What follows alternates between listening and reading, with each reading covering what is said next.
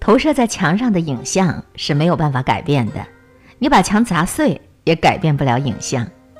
我们只能够改变的是原文件，原文件改变好了，墙上的影像就改变了。改变你自己，你是一个神；想要改变别人，你是神经病。和你一起共同分享，比丘记事公众账号上推送的贤书的原创文章。改变自己是神，改变别人是神经病。我妈妈年轻的时候炒花生米儿，她用热油炒，所以花生米儿炒出来不脆，是软塌塌的，不好吃。小时候我们兄弟姐妹们就这么吃，也不觉得什么。长大了在外边吃饭就知道了，哦，要用冷油炒，炒出来是脆的，很好吃。于是我就回家告诉我妈妈，但是我妈妈拒绝用冷油炒，坚决还是用热油。兄弟姐妹以及我爸爸都要求我妈妈改一下，可我妈妈坚决不改。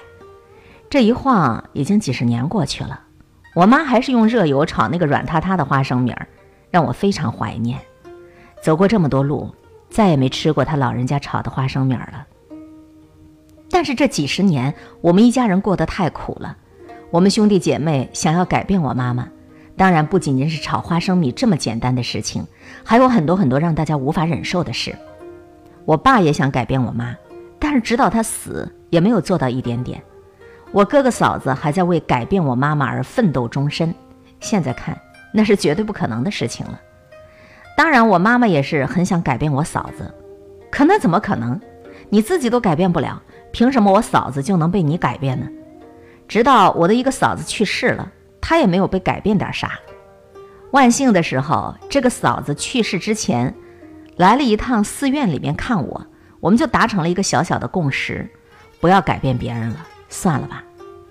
我嫂子想改变我哥，穷尽一辈子也没有达到目的。他们两口子打架都是动刀子的，可不是动动嘴就算的。即便是砍到鲜血淋淋，谁也没有被谁改变。我作为他们最小的弟弟。目睹了他们婚姻内的很多悲伤和绝望，也目睹了企图相互改变而带来的深深的伤害，彼此的仇恨，彼此的怨憎，罄竹难书，那叫个触目惊心呐！我这个嫂子五十刚出头就去世了，她的冤家就是我哥，那个伤害了她大半辈子的男人，抱着她的遗体独坐了一夜。其实他们俩是很相爱的，我目睹了他们婚前为了爱情所付出的努力。可是过日子的时候，怎么就过成这样了呢？这一对冤家，谁也没有改变谁。还有我的其他亲人们，都用一生的时间和精力想要改变对方，让对方按照自己的标准去生活，结局就是两个人都输了，再加上惨败。我们一家子穷尽一生来实践和检验的这样一个真理：改变自己是神，改变别人是神经病。这是一个非常有悟性的信众总结的。有一次，他问我一些问题，我就跟他讲了一些佛法上的道理。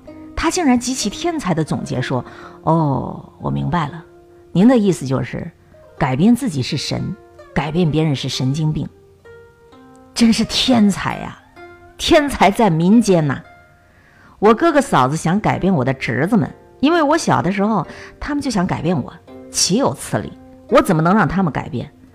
直到我背井离乡、浪迹天涯，他们才放弃了改变我的想法。但是偶尔打个电话，还是会一通嘱咐：“你不要这样，你不要那样，什么什么的。”我一概都是敷衍塞责。我没有被改变，我的侄子们当然也没有被改变，他们也学会了敷衍。这是长大了、懂事了，搁以前就是叛逆。我也曾想过改变我的侄子们，结果可想而知。我嫂子去世的时候，我跟我哥见了一面，虽然没有多说话，人生活到这个份儿上还说啥呢？但是我们的心都告诉对方，算了吧，这个世界我们啥也改变不了，我们能改变的只有我们自个儿。真的，谁不服气谁就来啊！我们的眼耳鼻舌身意感知的世界，所谓的色香味触法。就是按照严密的因果规律运作的一个过程，这就有点像投影仪，把我们的人生投射在墙上，我们误以为有一个我，有一个所面对的世界，可那投射在墙上的影像是没法改变的。你把墙砸碎了，你也改变不了影像。你能够改变的，就是你的原文件。原文件改变了，墙上的影像自然就改变了。每个人都只能靠着你内在的改变，减轻我执，乃至彻底放下我执。就好比我们各自改各自的原文件，影像才能改变。之前的影像是永远没法改变的。好在那些影像都是无常的，如梦幻泡影。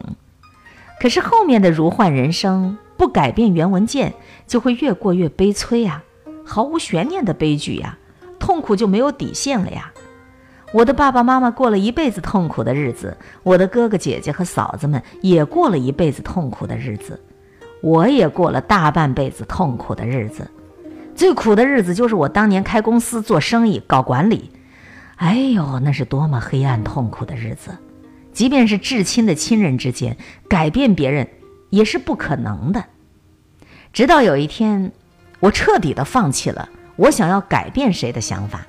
哪怕一丁点儿这样的想法，我都不让他有立足之地，我这个日子才开始好过一点，我才感受到一点点过日子的幸福，才感受到一点点生而为人的幸福和尊严呐。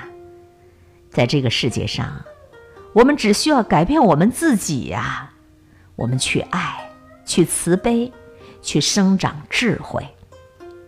可是对当年那些反目成仇的亲人们、同事们。同行们，我是多么的愧疚呀！我对别人带来的伤害和痛苦，该如何去补偿、去忏悔呢？现在我终于明白，我的那些所谓的管理、所谓的团体、所谓的理念，其实都是伪装之后的我执。我想去要控制，想去占有，想去改变别人，所以就会形成人与人之间的压迫、施恩图报、伪善欺诈、利益交换。道德胁迫乃至种种精神控制，直到我彻底出家了，我所学习到的生命的本质就是彻底的平等，没有内外，心静如一。所以戒律精神就是慈悲、平等和真正的自由。所有生命中的美好都有了可能。你不去改变别人。并不意味着你就不做美好的建设，而是你更要懂得给别人时间，给别人空间，去体恤别人，去理解别人，去尊重别人，去爱别人，不用任何理由去碾压别人，不用任何理由去欺凌别人，真的能够体悟到，以我这样做都是为了你好，这是你的借口，你想用这个借口去改变别人，事实上你就是自私和无知的体现。你只有用慈悲和智慧唤醒你内心自我改变的动力，这才有改变的可能，这才有觉醒的可能。真的非常值得你深入的思维一下。人生，改变自己是神，改变别人是神经病。